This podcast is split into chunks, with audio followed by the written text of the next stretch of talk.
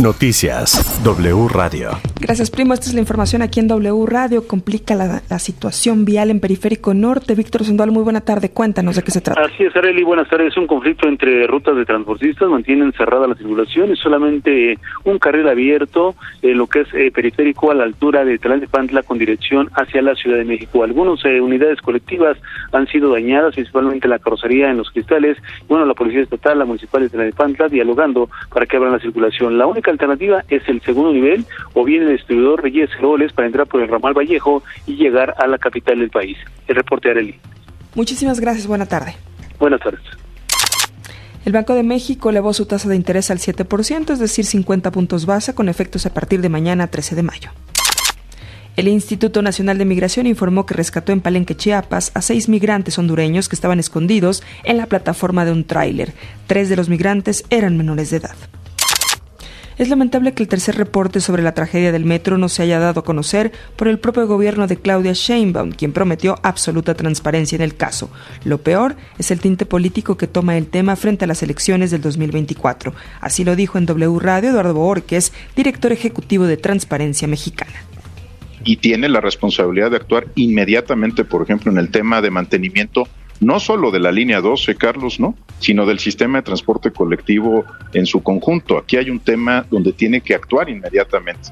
Y en los otros dos casos, creo que es evidente, Carlos, eh, tú, lo, tú lo sabes muy bien, que las coordenadas de una sucesión adelantada por el presidente de la República, pues complican todos estos temas, ¿no? Mancera claramente se ha convertido en opositor al gobierno del presidente López Obrador eh, Ebrard está en una situación muy compleja donde un día sí y el otro día no, eh, este, aparece en la escena como un posible candidato para el 2024 y las señales sobre Claudia Sheinbaum, las recientes, digamos, pues no son halagüeñas.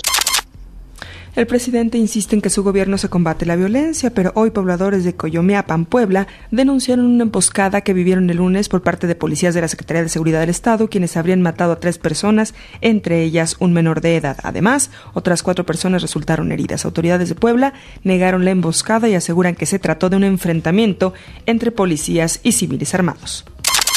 Fue vinculado a proceso el empresario Alejandro del Valle por los delitos de violencia familiar y abuso sexual agravado.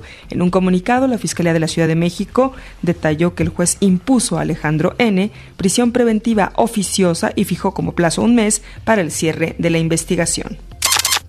La Organización Mundial de la Salud reportó que América tuvo un incremento de 14% en los contagios de COVID-19, mientras que África reportó un 12%. China continúa reportando también el mayor crecimiento en el mundo, un 145% con respecto a la semana anterior. Afortunadamente, el número de muertes por COVID-19 en el mundo ha disminuido en un 25%.